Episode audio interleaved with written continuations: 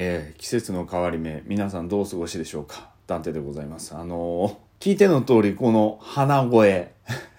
もう完全に調子悪いの分かると思うんですけど先週もっと調子悪かったんですよ。ちょっとあんまり収録の期間空けたくなかったので 撮ってます。本当はねゴースト・オブ・ツシマのお話をしたかったんですけどね。えーアップデートの、えーまあ、今日は短めに別のお話をしようかなと思います。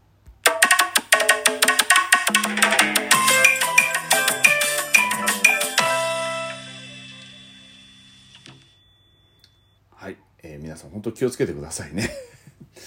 本当寒いんでね明け方とかね。もう年寄りトークみたいになってますけど。まあまああの今日はね PC1245 っていうポケットコンピューターを僕持ってたんですよ昔ですね。おそらく知らない人もの方が多いかと思うんですけど。大きさでいうところのですねよいしょ今ね実機が手にあるんですけど。大きさで言えばですねどのくらいって言ったらいいのかな。ちょっと縦に本当は横で使うんですけどね。僕が持ってる iPhone11 Pro よりもちょっと小さいぐらいの大きさで音がすギュギュってよいしょ。えっ、とねキーが A から B からまあそのパソコンの配列と一緒ですよね。それで横に電卓みたいに、えーあるというような感じのちっちゃい要はコンピューターです ポケポケコンだからねポケットコンピューターなんでポケコンですそれの PC ですねえーシャープが出してます。ね、NEC と思ったこと人多いと思うんですけど、そうじゃなくて、これシャープが出してます。シャープが出してる PC1245 っていうのがあるんですが、今僕手元に持ってるんです。昔から。大事にですね。もう動きません。これ修理出したいんですけどどこが壊れてるかもちょっとわからないんで電池の交換とかじゃなくてね液漏れとかもちゃんとせず液晶もね潰れてないと思うんですよねあれ以降使ってないからわかんないんですけど、まあ、ちょっともう傷もあったり痛みも多く使い込んでるんであるんですけど大事な宝物です要は僕実は今の仕事知らねえか。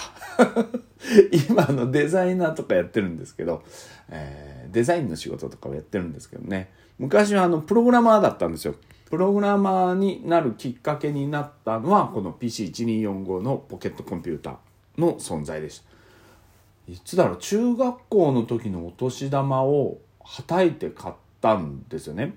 で中学校の時に「ベーシックマガジン」っていう本が出てて要はベーマガって皆さん覚えてないですか？言ってた。マイコンベーシックマガジンって言ってですね。要はあの当時パソコンが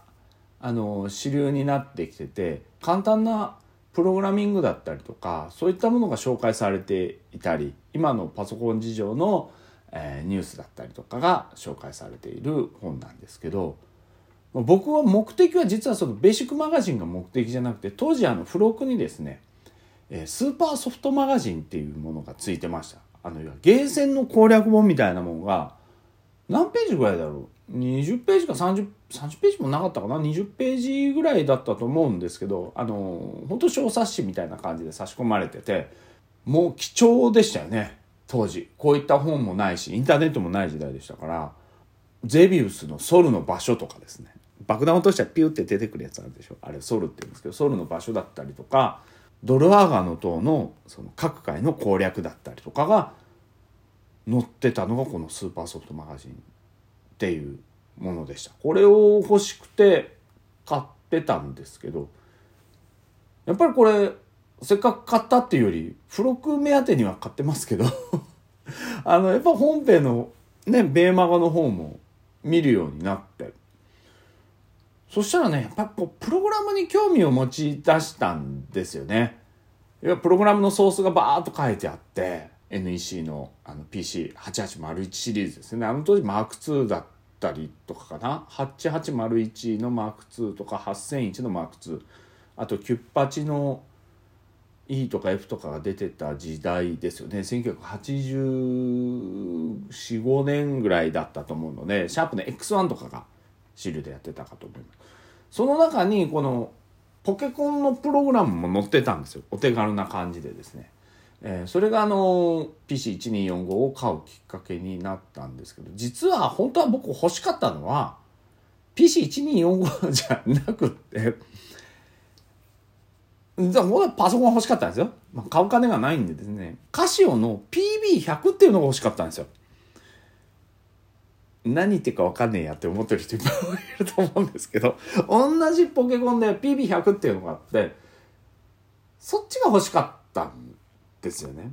でその当時のカホパーツセンターっていう飯塚にあったあの僕の生まれ故郷ですけど福岡県飯塚市にあったお店に行ってですねお年玉をはたいて買おうと思って行ったわけですよね。もう当時これいくらなの ?1 万5千円ぐらいだったかな PC1245 が。こっちの方がちょっと安かったのともう見た感じの色合いとかに惚れてしまったのでもうカシオの PB100 が見えなくなってですねもう PC1245 をすぐ買ってもう当日からプログラムを打ち込んで あのやってたんですけどねあの実際買ってみて後で気づくんですけど PB100 買ってりゃよかったな と思っていや大好きなんですよ PC1245 は大好きなんだけど PB100 の方が毎月ちゃんとプログラムが載ってたりとかあの乗ってる時は1ヶ月に2本乗ってたりとかするんですよね。羨ましいじゃないですか。PC1245 たまになかったりするんですよ。で、年数が進んでったら、上位機が出ますよね。PC1251 だったりとか、50だかなだかなっていう上位機が出たりもするので、1245で動かなかった1255か。だったりも出たりするので1245で動かなかったりするのもプログラムで紹介されてたらシャープ枠って1ページしかなくって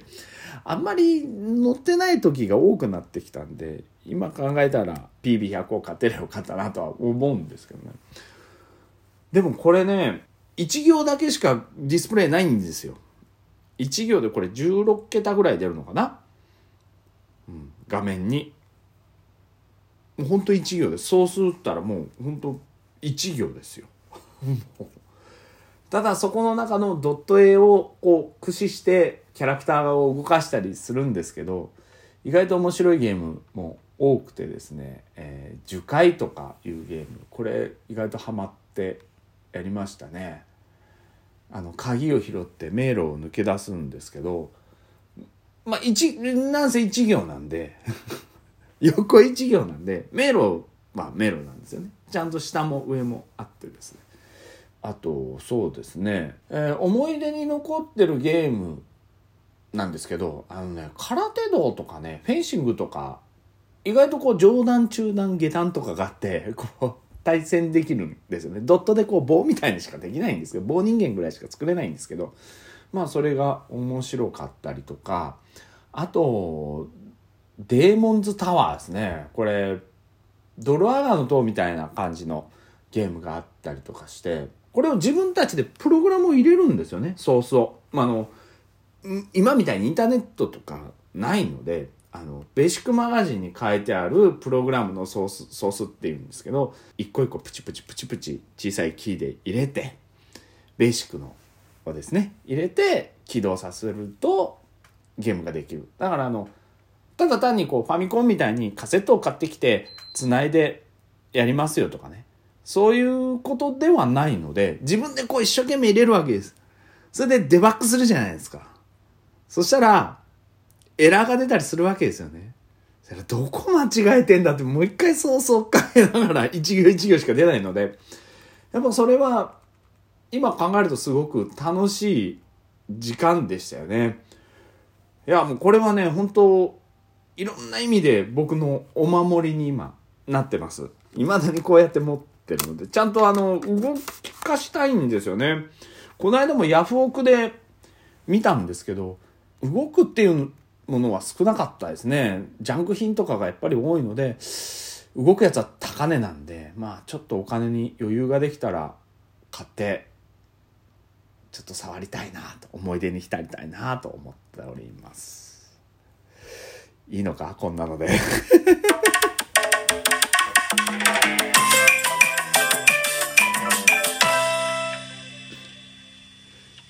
全然短くねえじゃん。10分ぐらい喋ってるし。ではまた。